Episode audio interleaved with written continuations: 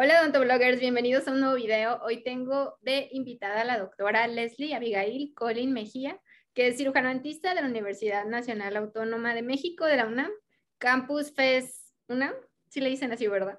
Es Zaragoza. Es Zaragoza UNAM. Y fuiste becaria de investigación internacional por la Universidad de Granada y tesista del Instituto Nacional de Cancerología de México. Bienvenida, ¿cómo estás, doctora? Hola, doctora Pau. Pues muchísimas gracias. Muy emocionada por estar aquí en su espacio y que nos brindara una ventana en su maravilloso canal. Muy, muy contenta de estar aquí. Como bien me presentó, pues yo soy este, Abigail Mejía, eh, la famosa doctora alteraciones. Ah, no es cierto. Tu cuenta es súper famosa, que ahorita iba para allá, que nos platiques tu cuenta de Instagram como alteraciones-orales MX. Te has convertido pues una, cuenta súper importante en, patología y siempre como basada en evidencias y te has vuelto súper famosa, pero nadie sabíamos si eras doctor, doctora. Platícanos cómo inició esta idea de, de hacer esta cuenta. Ok, doctora, pues sí, la verdad es que ha tenido un recibimiento muy importante. Yo no lo esperaba de esta forma. Realmente la cuenta de alteraciones orales nació como un hobby de pandemia durante los primeros meses de ella. Yo me encontraba en casa, dejé de trabajar o de salir al 100% entre marzo y agosto del 2020 entonces fue, necesito repasar, hacer infografías, trabajar en algo porque me estoy volviendo loca. Y de ahí nacieron eh, las primeras imágenes y fotos que compartí. Muchos de esos casos los eh, revisé directamente cuando estaba trabajando, cuando estuve haciendo mi servicio social. Entonces fue hacer una revisión de todos estos casos de los que ya tenía alguna fotografía, de los que ya tenía el diagnóstico y poder desmenuzarlos poco a poco y hacerlos digeribles para todos, ¿no? Creo que es lo más importante que he tratado de hacer, de ir paso paso, no con términos muy complejos y siempre eh, agarrados de algún artículo científico o algo que respalde lo que hicimos, ¿no? Sí, mi tía ha vuelto muy, muy famosa en Instagram y dije, la voy a contactar, pero no, no, conocíamos la cara de la persona que hay atrás de esta cuenta y me da gusto que estés aquí en blog, doctora Abigail. Y Muchísimas gracias. tesis, tú hiciste tesis del Instituto Nacional de Cancerología. ¿En qué consistió?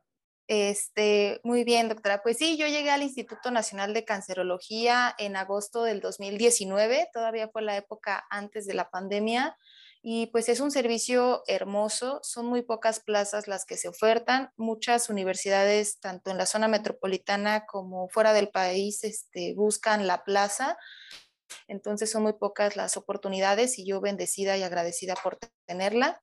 Eh, cuando llegué al instituto desde el primer día, vi un paciente con cáncer oral, con secuelas de radioterapia, de quimioterapia o de cirugías sumamente complejas y me cambió la vida. Literalmente llegar al instituto y ver la cantidad de sufrimiento y ver la cantidad de problemáticas que están relacionadas directamente con nosotros, me cambió la visión por completo, ¿no? ¿A qué condicionamos a un paciente por hacer un diagnóstico inoportuno, a qué condicionamos a un paciente por no darle la información necesaria cuando ya se encuentra en tratamiento.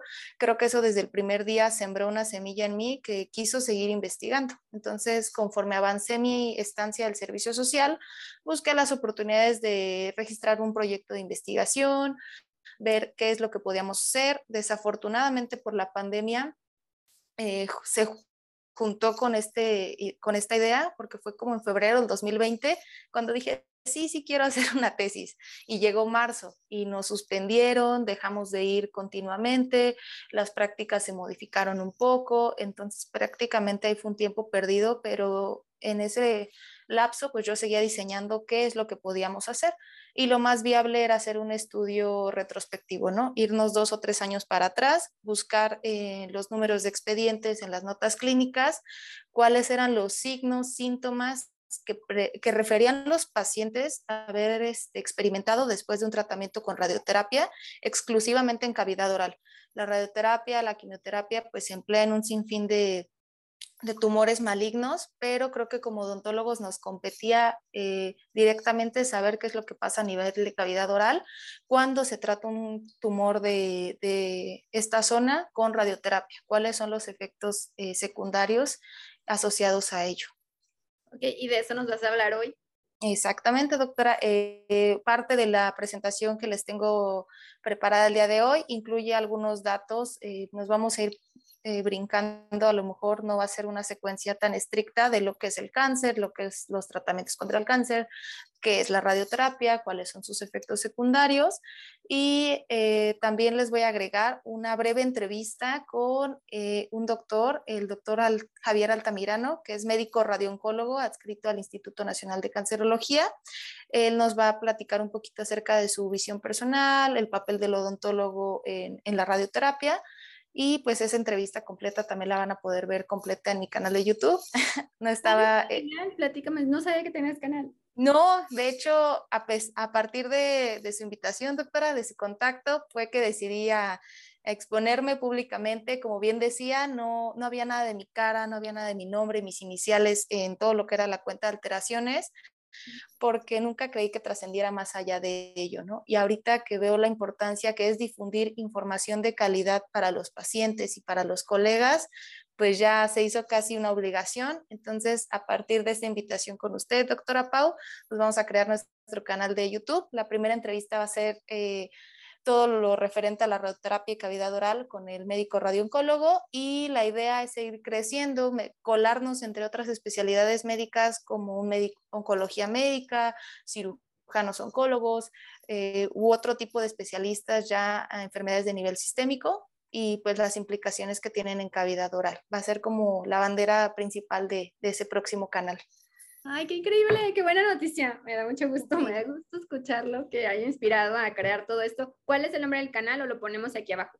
Lo, ponemos aquí abajo, doctora, va a ser este doctor alteraciones, va a ser este pues prácticamente la misma identidad de la cuenta de Instagram para que todos lo asocien y en cuanto tengamos eh, la primera fecha de estreno, pues obviamente Odontoblog va a ser este, la madrina de, de nuestro primer video. Le vamos a invitar a la, a la apertura.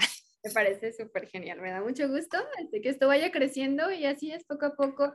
Y es esa, yo creo que lo que a todos nos mueve es traer información con bases científicas, informar a las personas, a los colegas con muy buena información, con información verídica, porque sabemos que en redes sociales, en YouTube y en todos lados hay información que nada tiene que ver con la ciencia, que no tiene bases científicas, no hay investigación atrás y se está divulgando y se pasa la voz de forma errónea y es lo que evitamos con toda esta comunidad que estamos haciendo de odontólogos y de colegas de la salud para evitar que se propague información que es falsa. Exactamente, doctora. O sea, es una labor súper importante que tuvo como pioneros a usted. Ahorita están súper fuertes, por ejemplo, el doctor Federico Baena o muchos otros doctores, ¿no? Que afortunadamente han aumentado el número de seguidores y más que seguidores, personas informadas. Ya creo que es la meta para todos, ¿no? Que más personas estén informadas, que más personas se sientan seguras de lo que se les está realizando, cómo se les está aplicando.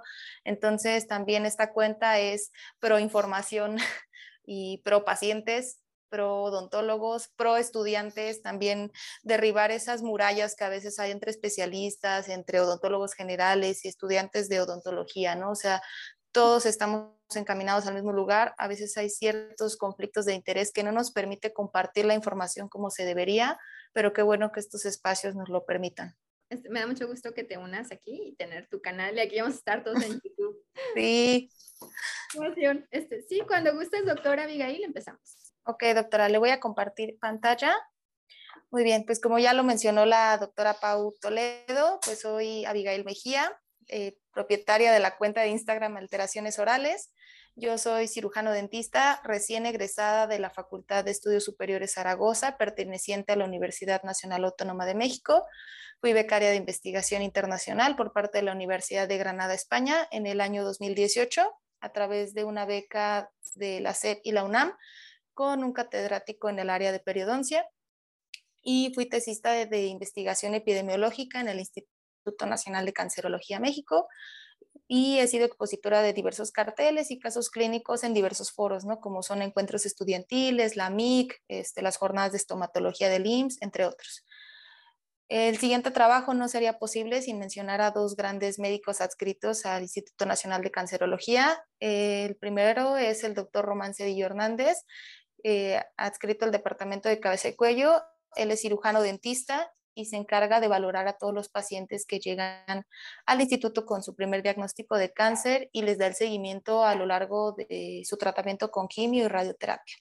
Eh, la segunda fotografía corresponde al doctor Javier este, Altamirano García. Él es médico radiooncólogo eh, específicamente trata a los pacientes con tumores de cabeza y cuello y ambos médicos me apoyaron a la elaboración del siguiente trabajo de investigación o algunos fragmentos que le voy a presentar de mi tesis que fue efectos secundarios agudos en cavidad bucal inducidos por radioterapia en pacientes con carcinoma oral de células escamosas del Instituto Nacional de Cancerología México durante el periodo 2018-2020. Para ponernos un poquito en contexto, hay que recordar pues, que el carcinoma oral de células escamosas es la neoplasia maligna de origen epitelial más común de cavidad oral. Esta pues, es una neoplasia letal y deformante me gusta decirlo de esta forma para recordar la gran importancia que tiene, ¿no? ya que invade estructuras que son vitales para el ser humano, que nos permiten el comer, el hablar, expresarnos.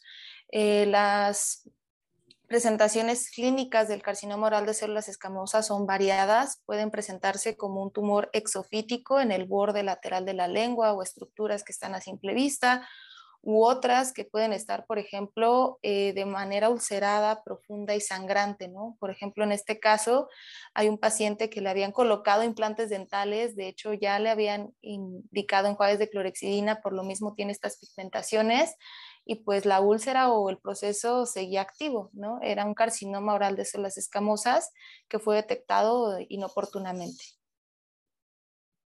Eh, la siguiente imagen también es uno de los casos que más me ha marcado. Es un paciente que tenía 8 o 9 meses con esta lesión. Como vemos ya era de tipo infiltrante que estaba hacia el piso de boca. Entonces esto nos habla de un gran compromiso de riesgo de metástasis, ¿no? Por la gran irrigación linfática que hay en esta zona. Y esta última figura, pues es como la eh, presentación clásica del carcinoma oral de células escamosas, el cual está en el borde libre o en el borde lateral de la lengua. Para hablar un poco también de, de todo lo que engloba el carcinoma oral de células escamosas, aparte de su oportuno diagnóstico, su correspondiente derivación a los servicios eh, hospitalarios de tercer nivel, pues ya empieza como el tema también de todo el tratamiento y los mitos que hay alrededor de este. El tratamiento del carcinoma oral de células escamosas está dividido en tres pilares fundamentales. El primero de ellos va a ser la cirugía, que consiste en la exéresis, la remoción quirúrgica de todo el tumor y el tejido eh, con, riesgo de, de, infiltración de células neoplásicas. Esa es la, primera opción del tratamiento del carcinoma oral de células escamosas en cualquiera de sus presentaciones. Va a depender mucho de la etapa clínica en la que llegue el paciente y las comorbilidades que éste tenga para ver si es candidato o no a una remoción de ese tipo. En segundo lugar va a estar la radioterapia de cabeza y cuello. Eh, ahorita vamos a hablar un poco más profundo de ella, pero en general es la aplicación de radiación ionizante con la finalidad de destruir eh, las células tumorales. Y por último, la quimioterapia, que es el empleo de fármacos antineoplásicos con la finalidad de eliminar o reducir las células tumorales. Bueno, como bien les mencionaba, la radioterapia es un tratamiento del cual hablamos de manera muy general, pero no sabemos realmente cuáles son sus aplicaciones, ¿no? Entonces, en el caso de los tumores de cabeza y cuello y algunas otras partes del cuerpo, la radioterapia es un gran tratamiento de elección porque evita defectos funcionales y cosméticos, ya que no vamos a remover el paladar, el maxilar, el piso de órbita para atacar un, un tumor localizado en esta zona. También tiene acceso a tumores irresecables que se encuentren en planos más profundos del cuerpo y que a través de la resonancia magnética pues hayan sido localizados, ¿no? Y que para el cirujano sean inaccesibles. También es aplicable en aquellos pacientes con enfermedad recurrente que después de una cirugía o alguna otra intervención, pues la lesión progresó, entonces es el momento de aplicación de radioterapia. También ayuda a la reducción eh, del tamaño tumoral antes de alguna intervención quirúrgica, ayuda al control del dolor u otros síntomas asociados al propio tumor, como pueden ser una hemorragia, eh, también pacientes con riesgo quirúrgico por su estado funcional, pacientes con diabetes mal controlada, con alguna comorbilidad que impidan su, ingreso a quirófano. También nos ayuda en la preservación de órganos, como pueden ser la lengua, el ojo, el labio, dependiendo también de las características propias del tumor. Y también puede ser empleada por elección personal del paciente. Hay pacientes que tienen mayor riesgo de, de fallecer en la cirugía o de tener alguna otra complicación y eligen como primera opción de tratamiento la radioterapia. ¿no? Independientemente de cuál sea la modalidad de radioterapia, eh, pues existen diversos escenarios en los cuales se puede aplicar. Eh, algunos de los más importantes, en el caso de cavidad oral y cabeza y cuello, pues van a ser la radioterapia radical. Esta se emplea exclusivamente como único tratamiento con intención curativa.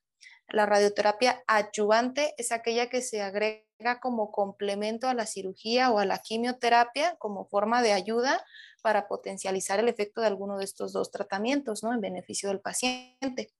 La radioterapia profiláctica es aquella que se emplea en lechos quirúrgicos o zonas que tienen posibilidad de metástasis o posibilidad de haber dejado alguna recidiva de células neoplásicas. Y la radioterapia paliativa, la cual desgraciadamente es ya solamente para el control de los síntomas, ya sean dolor o hemorragia eh, propias del tumor. Y ya es cuando el escenario para el paciente pues es desfavorable. De igual modo, independientemente de la modalidad de radioterapia aplicada, siempre va a aparecer toxicidad. La toxicidad en general se clasifica en, dos tipos, la toxicidad aguda y la toxicidad crónica o lo podemos traducir como los efectos secundarios agudos y los efectos secundarios tardíos.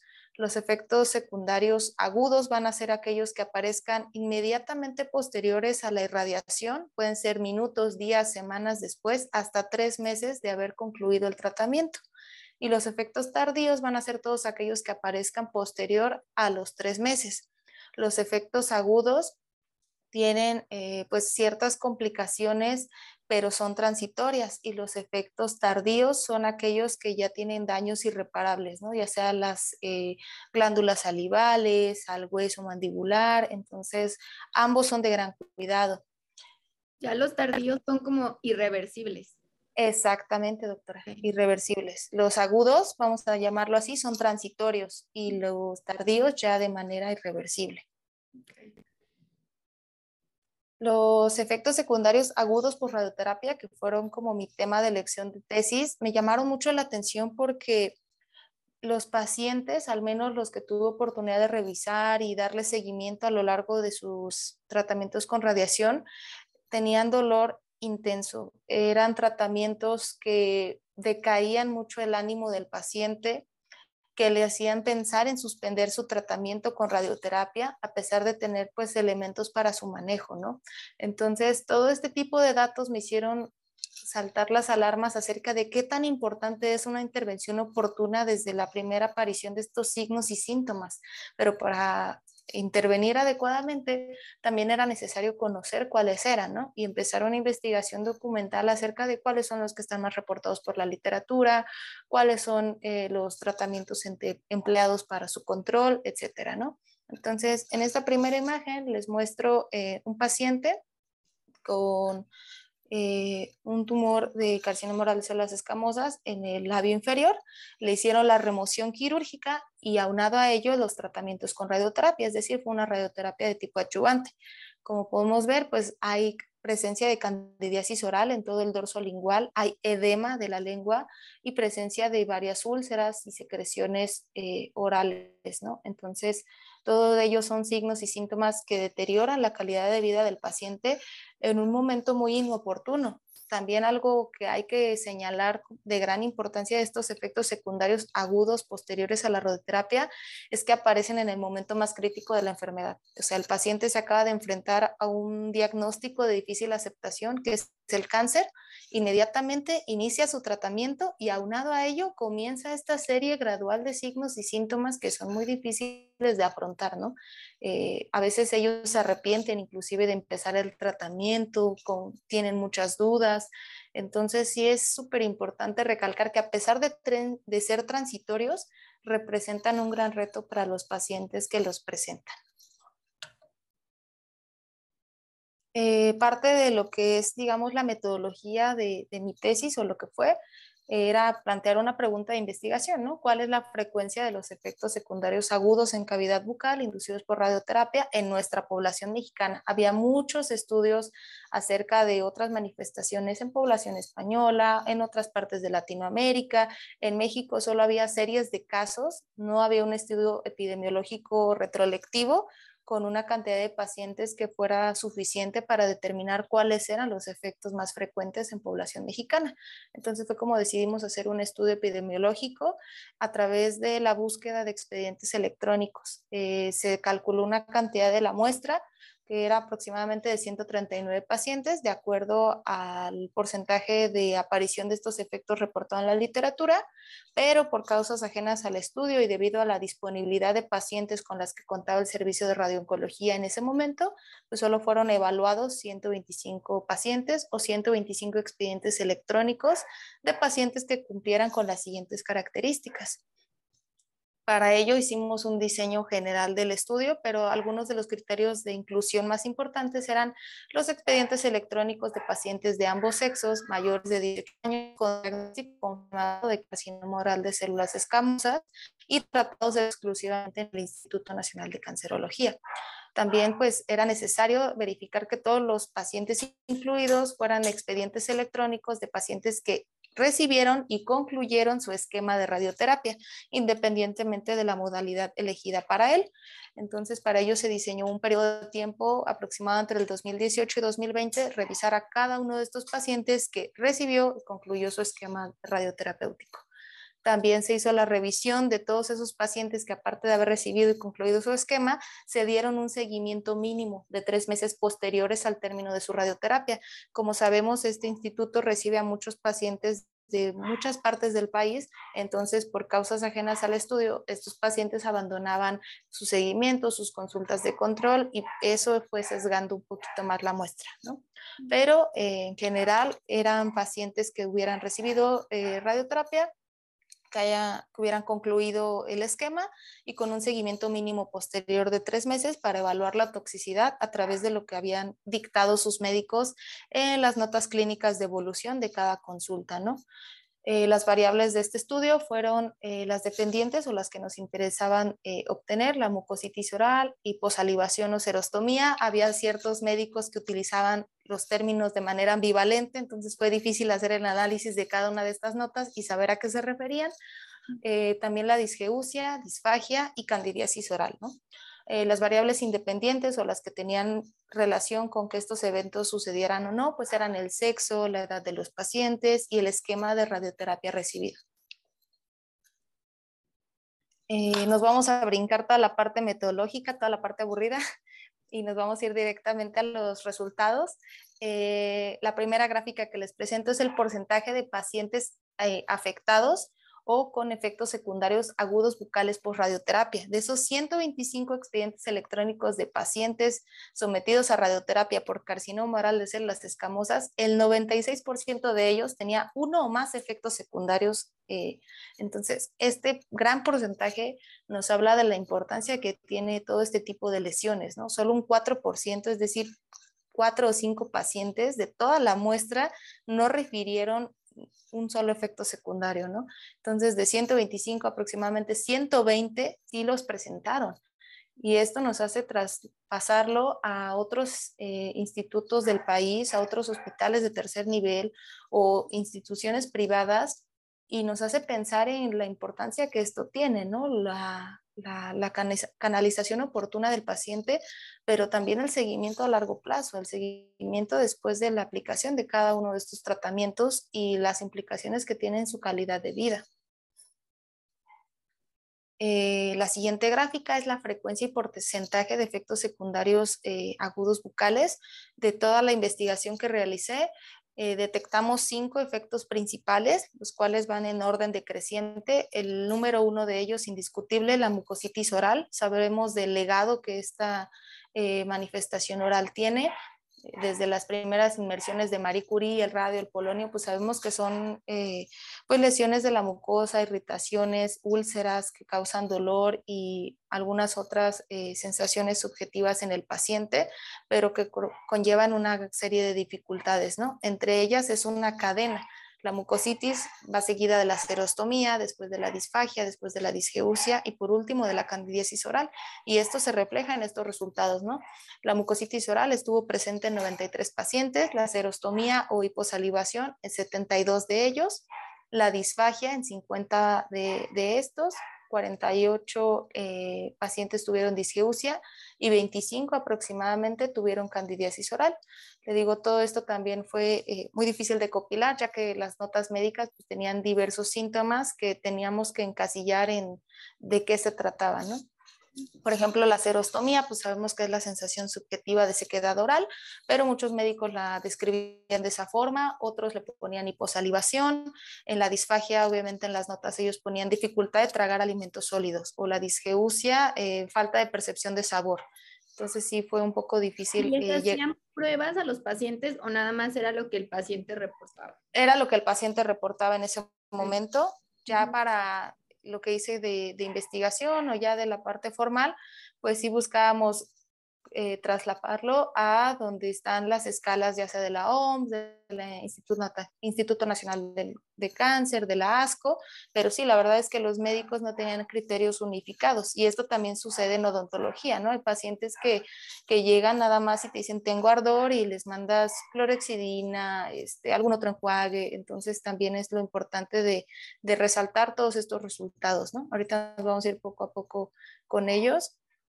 Otra parte que fue muy interesante eh, descubrir fue el porcentaje de efectos secundarios por sexo.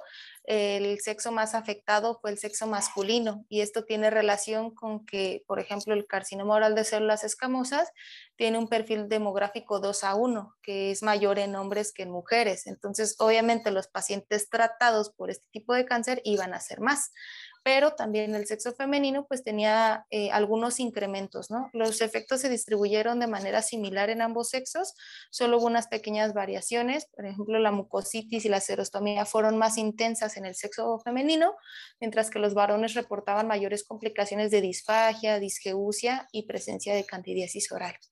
Entonces también muy importante el perfil demográfico de esta neoplasia que va cambiando, va evolucionando, ya se ven pacientes mucho más jóvenes, se ven pacientes de ambos sexos y por eso la distribución es tan similar. Como bien le mencionaba anteriormente, eh, todos los criterios eh, de las notas clínicas no estaban bien unificados y para ello nosotros, aparte de hacer la revisión de cada una de estas notas, también buscamos las clasificaciones correspondientes a cada una de estas patologías. Si no hay bien una escala de este tipo para todas las alteraciones, por lo menos para la mucositis, sabemos que las escalas de evaluación eh, que son estándar de oro para, para su identificación son la escala de la OMS, y la escala del Instituto Nacional del Cáncer, que la divide en estos dos este, formatos, ¿no? Eh, sin evidencia de mucositis o subjetivas, objetivas de mucositis, eh, dolor orofacial, eritema, eso correspondiente a la de la OMS, y en la del Instituto Nacional del Cáncer, pues ya inclusive incluyen eh, la muerte del paciente, ¿no? Como una complicación hospitalaria por la presencia de, de mucositis oral. Eh, para no saturarlos de tanto texto gráficas, pues también es importante recordar cómo se ven clínicamente estas manifestaciones, ¿no? Por ejemplo, en esta imagen vemos a un paciente con mucositis oral en toda la mucosa labial, la mucosa masticatoria, es la presencia también de algún, este, todo el edema del labio superior, se ve cómo va cambiando o deformándose de acuerdo a la capacidad que tiene uno el paciente de la apertura y cierre y pues la nula higiene oral también en esta zona. Por eso es importante reforzar ciertas conductas e intervenir en este periodo para evitar mayores complicaciones, como pueden ser una infección coagregada, gingivitis, periodontitis a través de, de este tipo de lesiones. de pacientes que van a entrar a radioterapia, antes inclusive de entrar a radioterapia, tienen que dejarlos perfectamente de la boca, ¿no? Exactamente, nosotros en el servicio social recibíamos a aquellos pacientes que ya tenían su diagnóstico confirmado, eh, hacíamos una ortopantomografía y evaluábamos cuáles eran las piezas a retirar, a rehabilitar y demás pero como pasa también en el servicio de salud público de nuestro país, desgraciadamente muchos de ellos ya llegaban en etapas avanzadas, no los canalizaban correctamente ni siquiera dentro del mismo instituto y el paciente a veces ni siquiera era evaluado antes de empezar su tratamiento con radioterapia, ¿no? o por la misma condición socioeconómica del mismo, no le era posible adquirir un enjuague, una pasta y darse el seguimiento como debería.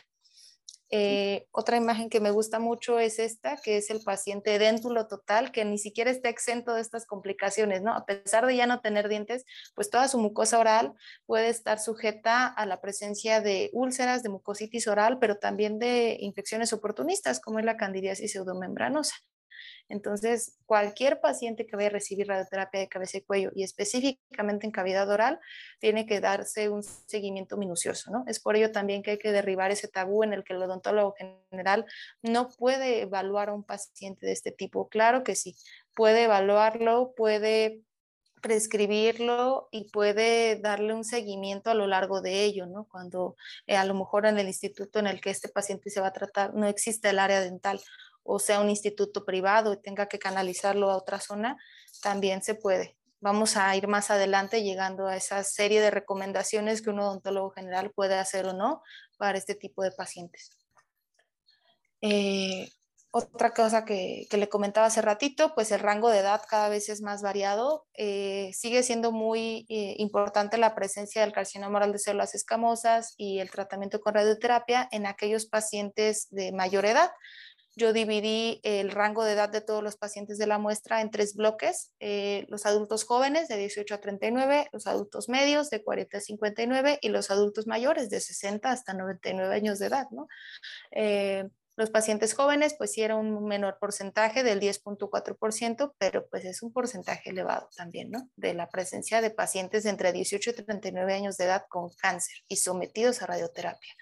El siguiente bloque, el de pacientes eh, de adultos medios, pues un 42.4%, ya casi la mitad de, los pacientes afectados, ¿no? Y los adultos mayores, desgraciadamente, pues son aquellos que ocupaban el primer lugar de, de pacientes con efectos secundarios agudos muchas teorías o muchos artículos remarcan que es acerca de la menor reserva de células pluripotenciales en este grupo de edad o algunas otras cuestiones sistémicas que hacen que ellos sean más susceptibles al desarrollo de estos efectos. También hay muchas cosas que seguir investigando de acuerdo a la presentación de estas lesiones en este grupo de pacientes.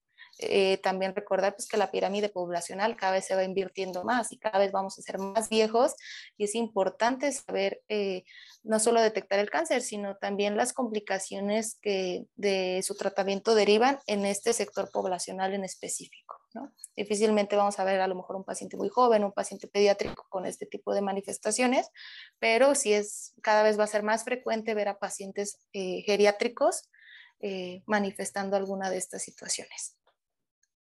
Eh, otro punto muy importante dentro del estudio pues fue saber cuál era la frecuencia de efectos secundarios agudos de acuerdo al esquema de radioterapia recibido. El esquema adyuvante fue aquel que estuvo asociado a una mayor cantidad de efectos secundarios agudos por radioterapia. Recordemos que el esquema adyuvante era aquel que iba a complementar o ayudar a un primer tratamiento, como podía ser la cirugía o la quimioterapia. Por ello, sus efectos, eh, tanto benéficos como adversos, se van a potencializar. ¿no?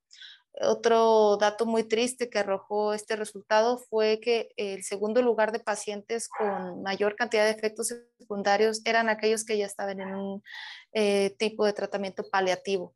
Esto nos habla también, aparte de su encarecido pronóstico, que ya era pobre por sí, pues son sometidos a radioterapia y pues tienen esta serie de efectos secundarios. O sea, eso es súper lamentable, ¿no? Que a pesar de que llegan en una etapa muy avanzada de la enfermedad, pues los tratamientos por ende van a ser más agresivos y por ende van a manifestar mayores lesiones. Entonces también es como muy importante otra vez el tema de la detección oportuna para evitar este tipo de escenarios. ¿no?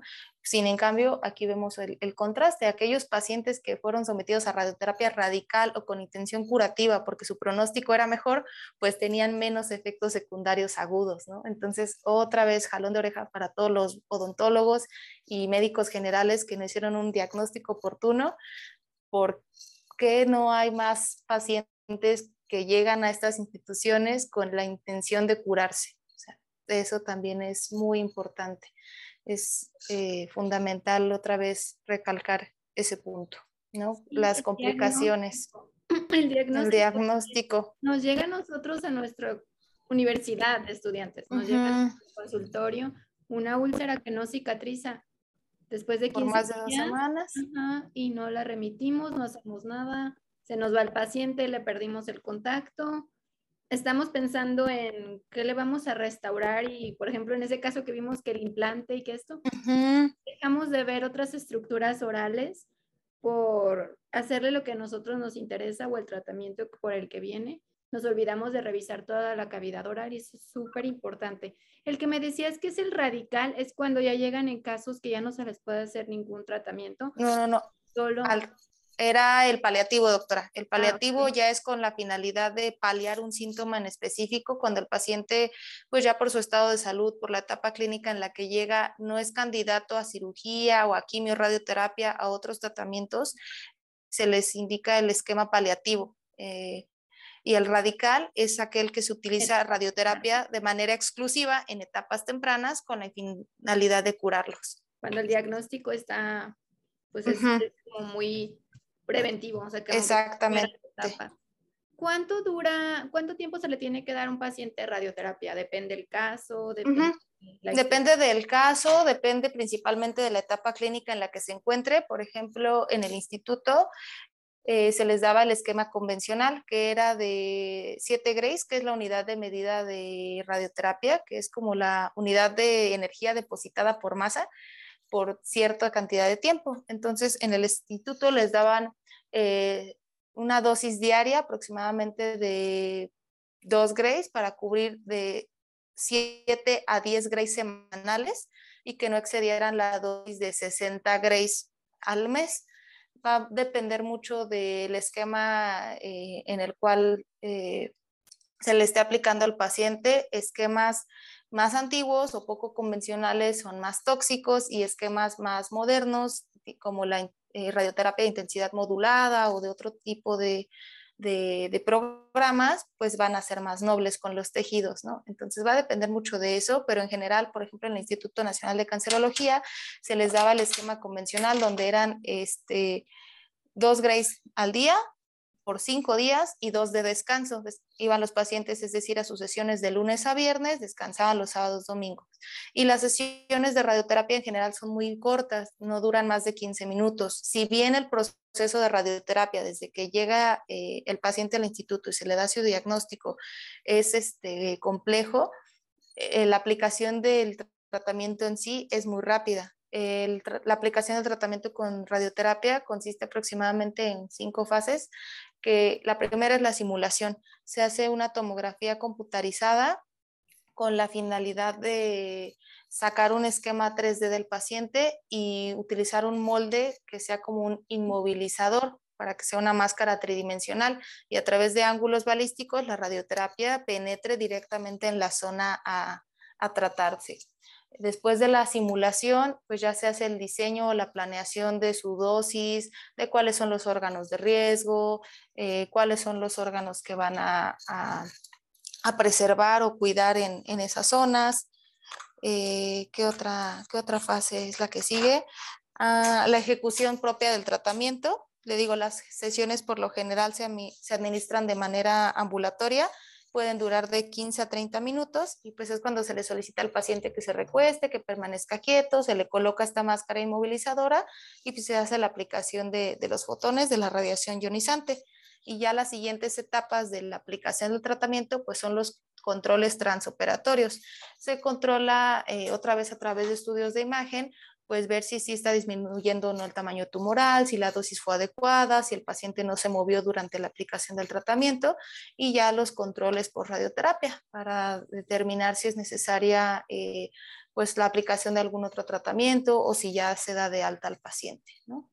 ¿Por cuántos meses se aplica o depende cada caso?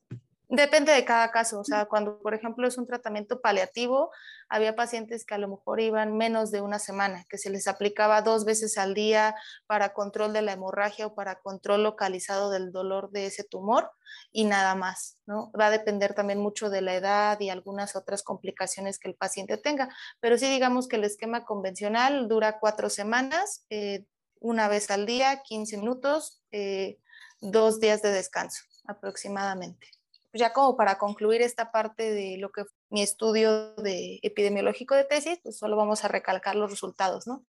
El 96% de los pacientes que revisé estuvieron afectados por alguno de estos efectos secundarios agudos. Recordemos que fueron cinco los encontrados en población mexicana, mucositis oral, hiposalivación y serostomía, eh, disgeusia, disfagia y candidiasis oral. Otro punto a resaltar, pues es que el sexo masculino fue el mayormente afectado por estos efectos secundarios siguiente punto es que el esquema adyuvante o aquel que era, digamos, concomitante a la cirugía o a la quimioterapia fueron aquellos pacientes que sufrieron más efectos secundarios, ¿no? por la potencialización de, de los efectos de estos tratamientos. Y la media de edad de aparición de cada una de estas lesiones fue alrededor de los 58 años, ¿no? Como lo veíamos, el, grupo, el grupo ya correspondiente a adultos de una edad más avanzada. En cuanto a los efectos secundarios, obviamente había pacientes que, no sé, tenían más marcado uno que otro. Sí. ¿De acuerdo al paciente era lo que le, le, recetaban o le recomendaban?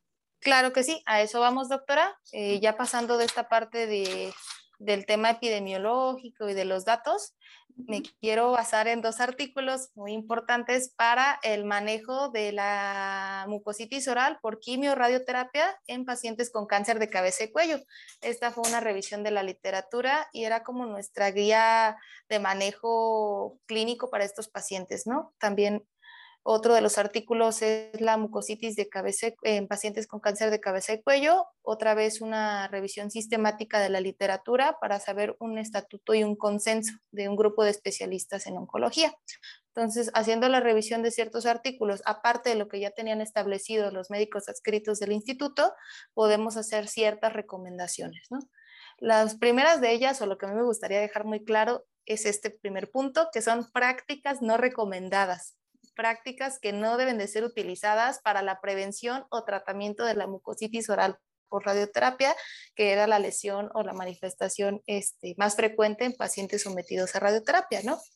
Vamos a evitar a toda costa el uso de crioterapia o tratamientos experimentales, en primer lugar, porque son elevados en costo y no representan ningún beneficio según lo reportado por la literatura para el paciente, ¿no? O sea, vamos a tratar de evitarle a un paciente eh, gastar más de lo necesario en tratamientos que no tienen ningún fundamento ni que se ha demostrado un beneficio. Eh, otros de los tratamientos que, que hemos visto y que se han revisado en otros artículos que se recomiendan de manera empírica, pero no deben de ser utilizados, son la mifosfatina. La mifosfatina es un citoprotector que sí se utiliza en pacientes que recibieron quimioterapia o, por ejemplo, para proteger los riñones u otro tipo de órganos, pero su aplicación en cavidad oral o en cáncer de cabeza y cuello, pues todavía no tiene un fundamento bien certificado, ¿no? La glutamina, que es un aminoácido que se encuentra de manera esencial en las proteínas, también se vende de manera, digamos, sintética y se ha utilizado como si fuera un suplemento alimenticio para este tipo de pacientes sin reportar ningún beneficio para ellos, ¿no? Eh, ya en la parte dental, el uso de clorexidina o enjuagues o pastas con triclosan y, clorexidina están en desuso. O sea, se sabe que son eh, agentes irritantes que por esta sensación de, por este propio efecto que ellos tienen, ¿no? De antimicrobianos, antifúngicos, antimicóticos, lo que sea, pues pueden llegar a barrer esa microbiota oral que recién se está estabilizando después de la radioterapia y pueden llegar a ser este, más adversos que benéficos, ¿no? También la aplicación de remedios naturales como la miel o el aloe vera, pues están en desuso, pueden llegar a sobreinfectar estas úlceras o estas lesiones que ya están en boca también el uso de otros tratamientos experimentales como prostaglandinas, antibióticos, esteroides, no debe de ser este, parte del tratamiento. Esta sí es como que quiero que se la graben, que le tomen foto, cosas que no debemos emplear. Si esto bien a veces llega a ser un, un secreto a voces, una recomendación de paciente a paciente, pues bueno, que no sea una recomendación de odontólogo a paciente, por favor. Muy importante. Aquí está lo que sí debemos de recomendar. Estas son prácticas recomendadas para la prevención y tratamiento de la mucositis oral por radioterapia. El enjuague número uno, la sustancia número uno que podemos utilizar es la benzidamina. Eh, también otra parte muy importante y que ya no tiene que ver con algún medicamento o terapia experimental es la detección de la presencia de ciertos factores de riesgo que pueden ayudar a agravar la mucositis oral y pues dar una buena instrucción de higiene oral. Aquí está el primer punto al que me refería, la eliminación de ciertos factores de riesgo que van a ser eh, perjudiciales para el paciente en esta etapa de radioterapia o inmediatamente posterior a la radioterapia mientras se manifiestan estos efectos secundarios agudos. Como odontólogos o personal de salud vamos a tratar de eliminar al 100% el hábito del consumo de alcohol y tabaco el consumo crónico de alcohol, pues sabemos que se asocia a la atrofia de la mucosa oral y cambios displásicos en ella. También es un factor de riesgo para el cáncer oral, pero en el caso de las lesiones por radioterapia, pues estos mecanismos contribuyen a aumentar la susceptibilidad de la mucosa pues ahora sí que la hacen más sensible a estos agentes químicos y radioterapéuticos y pues van a lesionarla más fácilmente, a resecarla, a ulcerarla. Entonces, prohibidísimo el alcohol en esta etapa. Esta sí es una recomendación que le tienen que hacer a todos sus pacientes que van a ser sometidos a radioterapia de cabeza y cuello, eliminar por completo el consumo del alcohol además porque sabemos que pues predispone a la desnutrición y la inmunosupresión, que son dos moduladores muy importantes en la etapa de, tratamiento de un paciente oncológico, ¿no? Y menos que eh, mezclen alcohol y tabaco. Exactamente. Y ahora pues eh, la parte del tabaco, ¿no? Pues ya vemos que las células epiteliales de la mucosa bucal reaccionan ante el humo y la combustión del cigarrillo por los carcinógenos que tienen y pues esto va a alterar de una mayor manera la respuesta inmunitaria generando mayor inflamación en la mucosa cosa. Entonces parece broma, pero pues cuántas veces no nos ha pasado, ¿no? Después de una extracción o de una cirugía muy invasiva, ¿cuántos pacientes no nos preguntan si pueden consumir alcohol, si pueden ir a una fiesta, si pueden fumar? Pues lo mismo pasa en los pacientes que están sometidos a radioterapia, ¿no? A pesar de que es un tratamiento mucho más complejo, doloroso, de difícil aceptación y que psicológicamente trae muchas implicaciones para ellos, pues bueno, no dejan de ser humanos o de tener ciertos hábitos que ya estaban preestablecidos. Y sí es muy importante hacer aquí este, el señalamiento acerca de ellos. Otro punto muy importante, y es aquí donde también entra el odontólogo, pues una correcta instrucción de la higiene oral. La educación del paciente en técnicas de higiene bucal es de suma importancia. Vamos a tratar de recomendar siempre utilizar un cepillo de dientes o de cerdas suaves y este, seda o hilo dental, un cepillo interproximal para las áreas eh, de estos contactos, ¿no? Uno de los grandes eh, cepillos que recomendamos en el instituto, que veíamos que tenía, pues, si no efectos benéficos, al menos que no era nocivo con la mucosa y con los dientes en los pacientes sometidos a tratamiento, era el Curaprox 5460 y todas sus versiones que salieron de la marca Colgate o de otros, ¿no? Este, Son muy suavecitas, ¿no? De las... Exactamente, se buscan cerdas suaves, que no tengan filamentos, que no tengan desniveles, que no vayan a atrofiar más eh, todo el tema de la mucosa masticatoria, que como también vimos ahí se presentan úlceras, entonces vamos a tratar de buscar siempre una técnica adecuada para nuestro paciente, ya sea Stillman, Bass, la que sea, pero que sea personalizada de acuerdo pues, a las características dentales o del reborde alveolar que tenga nuestro paciente, ¿no? Sí es importantísimo hacer una, una correcta detección de las necesidades de nuestro paciente. El control de la enfermedad periodontal o caries preexistentes eh, son fundamentales también para hacer una intervención antes y durante el tratamiento, ¿no? Si bien ya durante el tratamiento no podemos hacer procedimientos invasivos, pero a lo mejor aplicaciones tópicas de fluoruro, el uso de ciertos enjuagues para eh, mitigar las, las, infecciones que ya existían de manera eh, previa, ¿no? Una limpieza dental también es súper importante para el control de la, la, mucositis oral o para evitar cualquier aparición de estos síntomas, ¿no? También la higiene interproximal y demás. Otro punto muy importante, pues se sugiere el uso de productos de cuidado bucal que no contengan alcohol y que no tengan un sabor intenso, ¿no? Regresando al punto de la clorexidina, del triclosan, agentes que no sean nocivos para la mucosa. Y pues también las prótesis orales se deben de mantener limpias y suspender su uso durante la noche y en presencia de una mucositis oral o una lesión secundaria a la radioterapia manifiesta, ¿no? Cuando ya existen algún síntoma de de este tipo, lo más recomendable es suspender el uso de prótesis o aditamentos, retenedores, lo que sea, que provoquen una mayor inflamación localizada en la mucosa bucal. Otras recomendaciones súper importantes es que le digamos a nuestros pacientes que están sometidos a radioterapia, pues que aprovechen los momentos de mayor ánimo y menor fatiga para realizar sus comidas fuertes, así como el consumo de snacks a lo largo del día va a ser muy, muy importante para su recuperación la ingesta de proteínas a través del consumo de carnes rojas, de lácteos, huevo, aquellos pacientes que sean veganos o que tengan algún otro tipo de requerimiento nutricional, pues bueno, frijol, lentejas, habas, soya, o sea, el chiste es eh, seguirse nutriendo adecuadamente, también tener una ingesta suficiente de agua esto va a variar según las recomendaciones de cada médico, pero también hay que evitar los mitos o tabús acerca de la alimentación de un paciente con cáncer, ¿no? Creo que es la alimentación que todo mundo deberíamos de tener, libre de grasas, libre de irritantes y demás, ¿no? Preparar los alimentos en caldo o en salsas le van a ayudar al paciente a facilitar su deglución para que éste pues no, no tenga sensación de atragantamiento, de ahogo cuando está tratando de digerirlas, porque como vimos, también la disgeusia y la disfagia son dos problemas muy frecuentes en esta población. También eh, vamos a tratar de decirle al paciente que consuma los alimentos a temperatura ambiente o templada, eh, principalmente evitar las bebidas o, o, alimentos muy calientes que puedan llegar a quemar la mucosa oral que de por sí ya está lastimada, ¿no? Vamos a evitar de igual manera los alimentos ácidos, picantes y salados por estas eh, pues digamos, eh, problemáticas que hay en la percepción de los sabores y que resulten más desagradables para ellos, ¿no?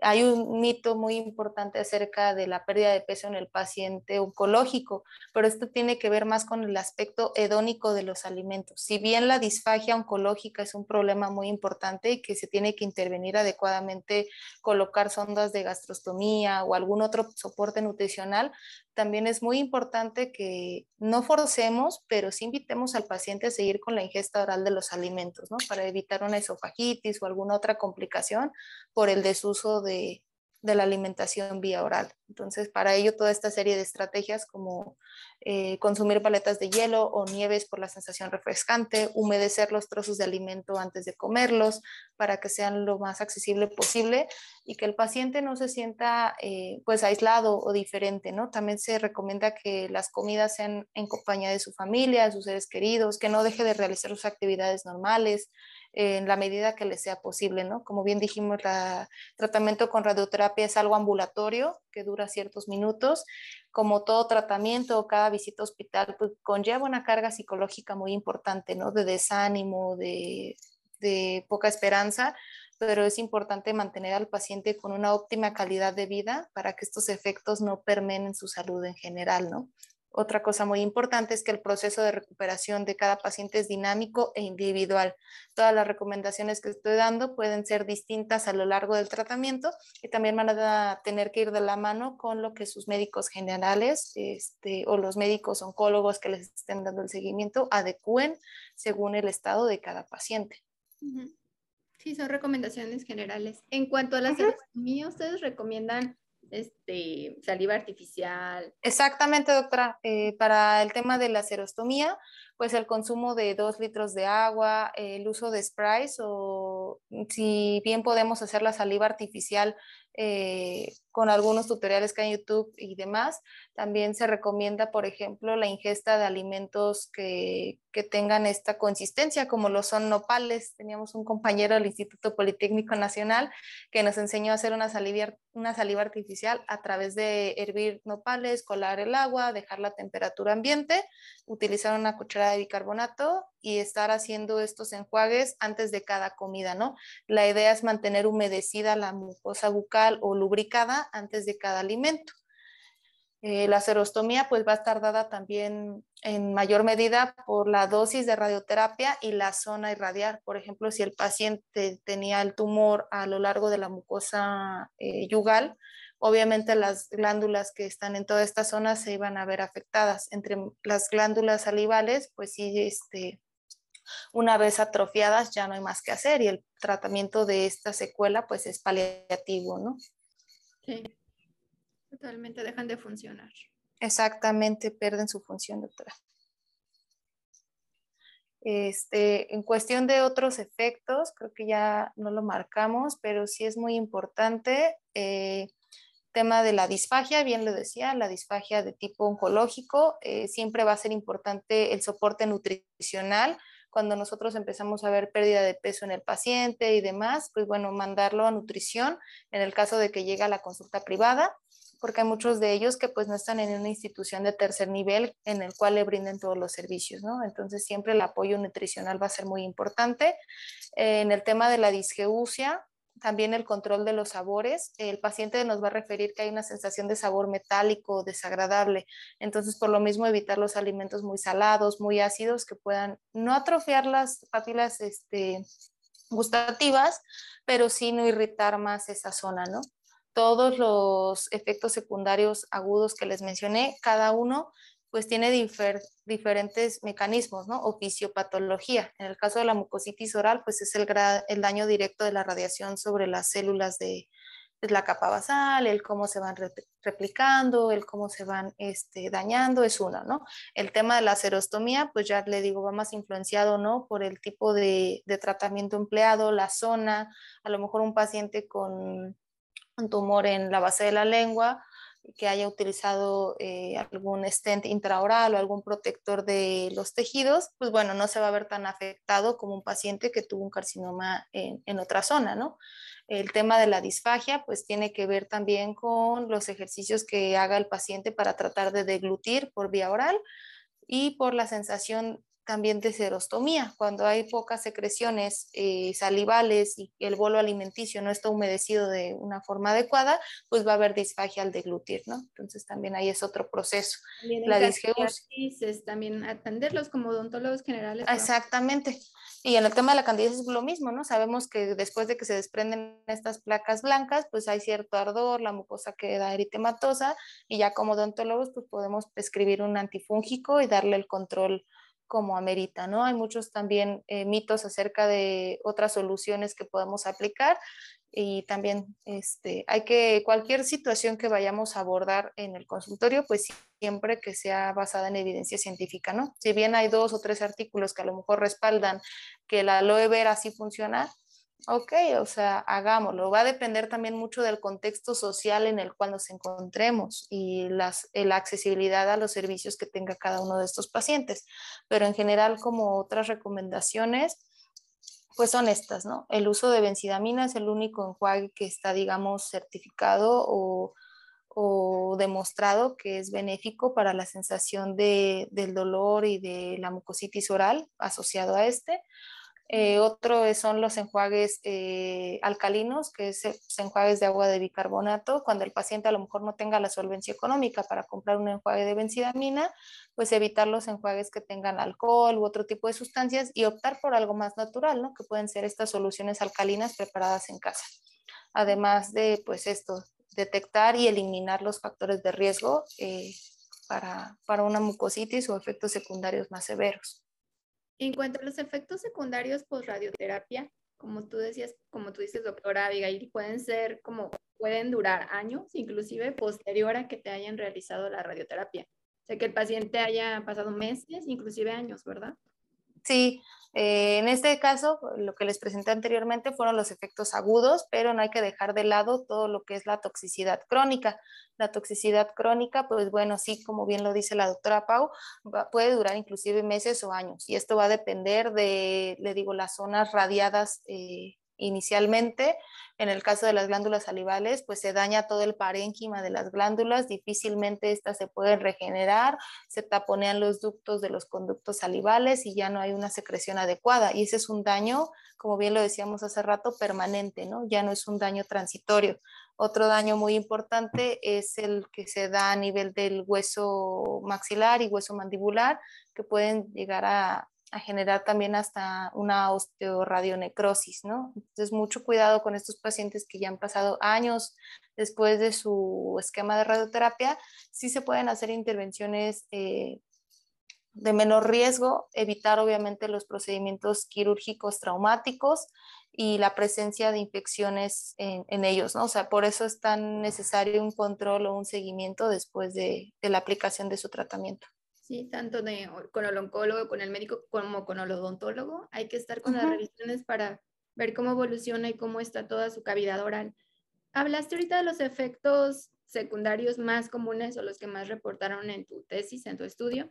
¿Cuáles son como los menos? A ver, menciónanos algunos que no dijiste. Mm, algo de los que no salieron a la luz, el trismus. El trismus era referido por uno que otro paciente eh, pero se me hacía un efecto muy interesante de investigar cuando hacíamos, cuando hice la revisión de la literatura acerca de pues, trismus por radioterapia, no encontraba nada, no encontraba si estaba asociado a la atrofia, al, daño directo de la radiación sobre los músculos pterigoideos, o sea, no había como una explicación, eh, pues digamos, bien fundamentada de por qué había esa, esa patología o esa situación.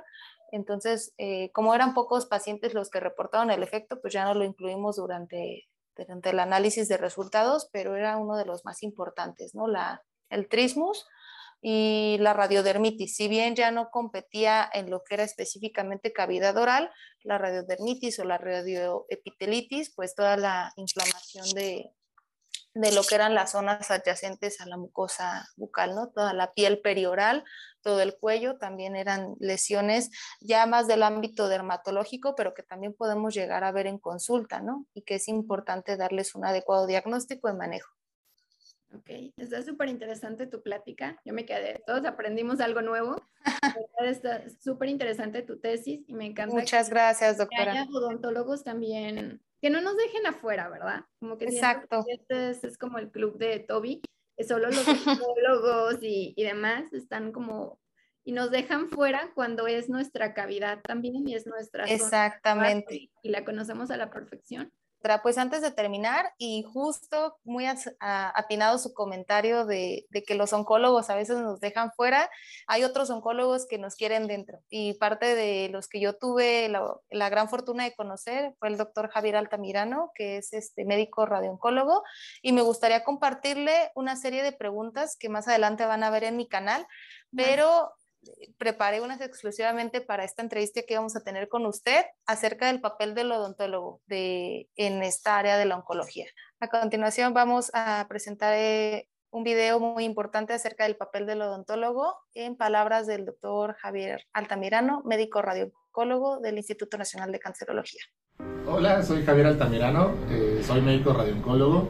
Me dedico al tratamiento de tumores de cabeza y cuello desde hace cinco años en un instituto al sur de la Ciudad de México. Yo creo que respecto a esa pregunta, el, odontólogo lo que debe saber es pues, identificar lesiones premalignas sobre todo y, malignas, ¿no? O sea, tener una rotación en un hospital como este y decir, ah, pues esto a, a simple vista parece, tiene una alteración no común que parece cáncer, ¿no?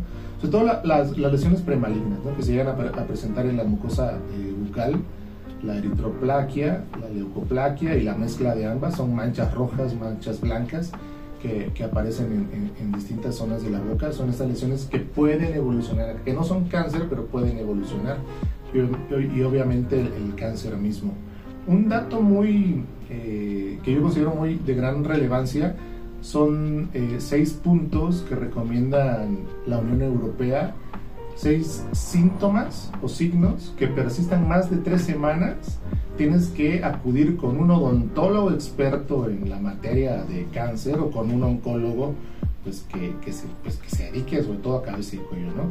Estos síntomas son precisamente una mancha blanca, roja o ardor de la, de la boca que dure más de tres semanas nariz tapada o sangrado nasal que dure más de tres semanas, ronquera o llamada disfonía por nosotros que dure eh, más de tres semanas, dificultad para pasar alimentos que dure más de tres semanas, una bolita o masa en el cuello que dure más de tres semanas, alerta roja, no vayas con cualquier médico, yo sugeriría ir directamente con un oncólogo si el síntoma persiste más de tres semanas efectivamente, este, este comentario es eh, fuerte, pero muy real, ¿no?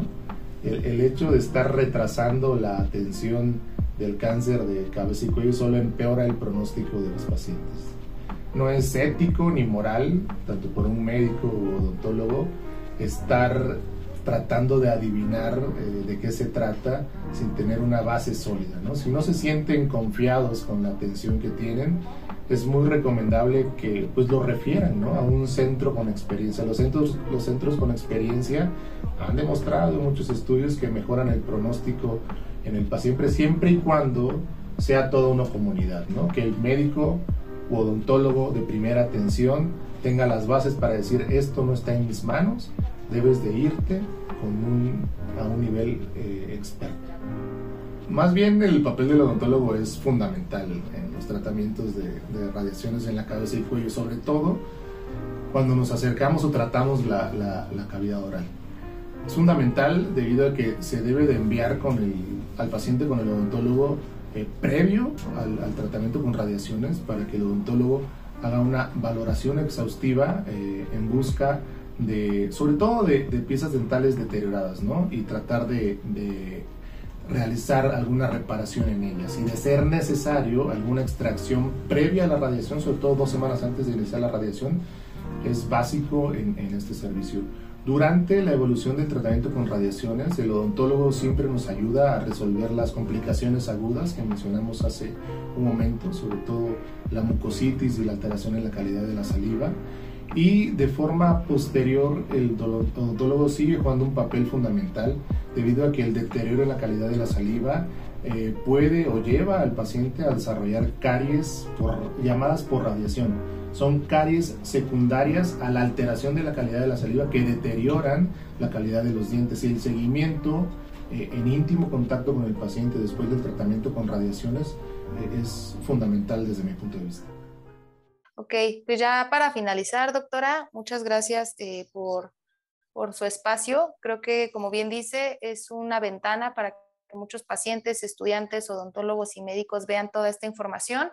Y yo solo me quiero despedir con un profundo agradecimiento al instituto y con dar ciertas, pues no sé si consejos o motivación a todos aquellos pacientitos y, y gente que me escucha el cáncer ya no es un sinónimo de muerte, es una enfermedad que ya es prácticamente crónico-degenerativa y muchos de nosotros vamos a estar en contacto con ella, ya sea como pacientes o como diagnosticadores en algún momento de nuestra vida. Entonces es muy importante empezar a derribar los tabús que hay acerca de esta enfermedad otro punto muy importante es que no tengamos miedo como odontólogos de seguir investigando, de preguntar, de colarnos en los espacios en los que nos dijeron que no eran para nosotros. Creo que esta presentación es un claro ejemplo de que a veces la curiosidad nos lleva a lugares increíbles y yo tuve la fortuna de, de poder hacerlo de esta manera, ¿no? Hay muchos pacientes que me marcaron de por vida, que hasta el día de hoy los sigo recordando. Eh, entonces también es muy importante saber que nosotros podemos poner un granito de arena en, esa etapa de su diagnóstico y su recuperación. ¿no? Es muy bonito también ver los casos de éxito. Eh, si bien aquí parece que el panorama es este, muy oscuro, la verdad es que no, ah, va a depender mucho de la etapa en la que lleguen estos pacientes pero es muy satisfactorio ver cuando los efectos o cuando todo eso que tienen en contra lo sobrepasan y pueden tener una mejor calidad de vida. Otra cosa muy importante es en la serie de recomendaciones, le digo, no me crean a mí, búsquenlo en las guías de práctica médica, en las guías de práctica clínica. Si no hay un consenso general para el manejo de la mucositis oral, pues bueno, vean la serie de recomendaciones que hay en otros artículos y otras publicaciones acerca de esto. Otra cosa, cuando no se sientan a lo mejor con una confianza neta en lo que están haciendo, refiéranlo. Siempre trabajen en equipo. Yo ya le compartí a la doctora Pau, eh, mi mejor amigo es un patólogo bucal, entonces lo mismo, siempre asesórense de sus maestros, de sus amigos, de la gente que sabe más que ustedes, de sus colegas. Yo siempre lo he dicho, tener un colega que sabe más que tú no es tu competencia, es tu bendición, entonces hay que aprovecharlo eh, y hacer uso de ello siempre. Eh, como pacientes, lo mismo, si bien no está en sus posibilidades económicas, a lo mejor acudir a, a consulta con un odontólogo para darse el seguimiento de estos efectos secundarios, pues eviten eh, ciertos irritantes, eh, ciertas cosas que puedan agravar más su condición. No utilicen remedios caseros, no se froten, no se lastimen más allá de lo que están y busquen siempre el, asesoramiento a través de a lo mejor otros espacios. Siempre hay dispensarios públicos, eh, este, centros de salud que a lo mejor están abiertos, universidades públicas que están abiertos a darles la atención. Entonces, no se cierren. Eh, el cáncer, desgraciadamente, es un problema cada vez más común y por lo mismo no deberíamos de tenerle tanto miedo. Si bien hace unos años pues era un sinónimo de muerte, hoy ya se convierte en un sinónimo de lucha y hay que seguir este, buscando eh, el mejor beneficio para ustedes, ¿no? Tanto de su recuperación como que a lo largo de su tratamiento, pues no sufran este tipo de efectos secundarios. Si bien la mayoría son inevitables, como lo dijimos, son transitorios. No se desesperen, no tengan miedo y pues sigan adelante, no abandonen su tratamiento. Sí, muchas gracias. En cuanto, sí, como que ahí entra el costo-beneficio y hay más beneficios en la... Exactamente. En la radioterapia que en, y en la quimioterapia, entonces esas alternativas que en no hacértelo y en los efectos secundarios. Exactamente, doctora. Ok, agradezco mucho que estés aquí, doctora Abigail Mejía, que te hayas dado tiempo, que ya nos des tu cara, nos platiques todo tu conocimiento, que siempre lo hemos escrito y ahorita lo hemos proyectado en todo lo que nos platicas. Síganla en Instagram como alteraciones-orales MX y aquí dejamos también el link de su canal de YouTube para que la sigan, para que se suscriban y aprendan mucho de todos estos temas de patología que a la doctora le encantan. Gracias por tu tiempo y tu espacio. No, muchísimas gracias a usted, doctora, Pau, le digo, la verdad es que fue un sueño. Yo prácticamente crecí a lo largo de la carrera viendo sus videos.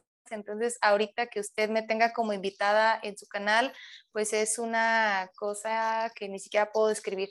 Otro comentario muy importante, pues yo creo que igual a los chicos que están estudiando o que están emergiendo a través de las redes sociales y de todo esto, pues es que no paren que sigan, que busquen toda esta serie de espacios de oportunidades. El conocimiento bien fundamentado es algo muy importante y muy valioso, así que no se desesperen, a lo mejor si tienen cinco likes en su primera publicación este, o cosas por el estilo, ¿no? Esto es un proceso gradual, hay que ser eh, constantes y seguir adelante con lo que nos apasiona. Le digo, en mi caso, pues sí es la patología bucal, la odontología oncológica, la cirugía oral y maxilofacial, pero hay muchas otras ventanas que todavía no están exploradas dentro de la odontología y que pues yo sé que alguien por ahí lo está haciendo y esperamos que algún día veamos igual su carita.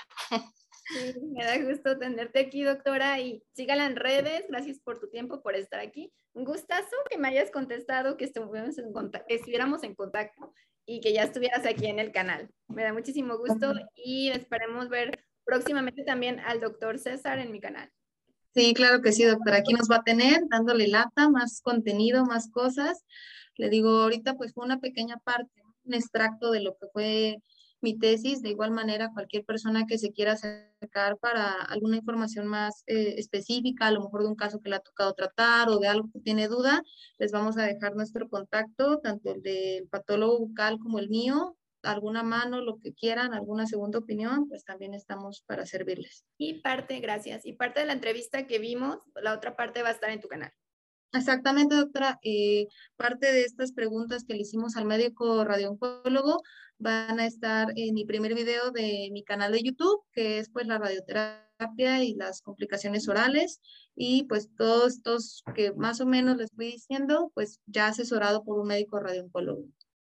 Muchísimas gracias, doctora Abigail. pues muchas, muchas gracias. Un abrazo y sabes que eres bienvenida cuando quieras hacer colaboraciones, hablar aquí a Odontoblog. Eres Estoy feliz de que estés aquí. Te mando un abrazo hasta Estado de México.